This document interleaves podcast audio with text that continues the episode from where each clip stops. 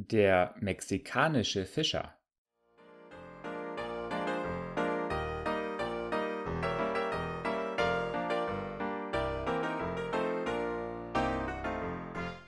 Der amerikanische Investmentbanker stand am Pier eines kleinen mexikanischen Küstendorfes, als ein kleines Boot andockte mit nur einem Fischer an Bord. In dem Boot lagen mehrere große Thunfische. Der Amerikaner gratulierte dem Mexikaner zur Qualität seines Fisches und fragte, wie lange er gebraucht hätte, um sie zu fangen.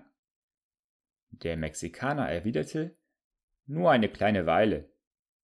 Daraufhin fragte der Amerikaner, warum sind Sie nicht länger auf See geblieben und haben noch mehr Fische gefangen?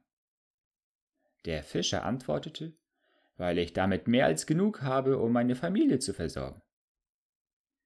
Der Amerikaner fragte, aber was machen Sie mit dem Rest Ihrer Zeit?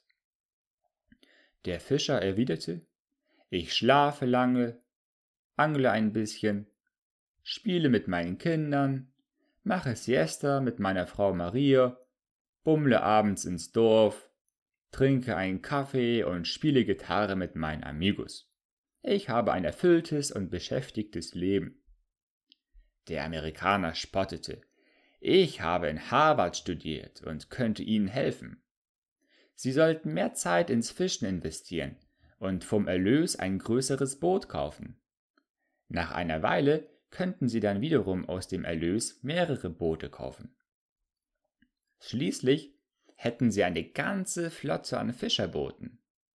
Statt Ihren Fang an einen Zwischenhändler zu verkaufen, sollten Sie direkt an den Verarbeitungsbetrieb verkaufen und schließlich sogar ihre eigene Konservenfabrik eröffnen. So hätten sie die Kontrolle über das Produkt, die Verarbeitung und die Vermarktung. Sie müssten natürlich dieses kleine Fischerdorf verlassen und nach Mexico City ziehen, später dann nach Los Angeles und schließlich New York, wo sie ihr ständig expandierendes Unternehmen führen würden.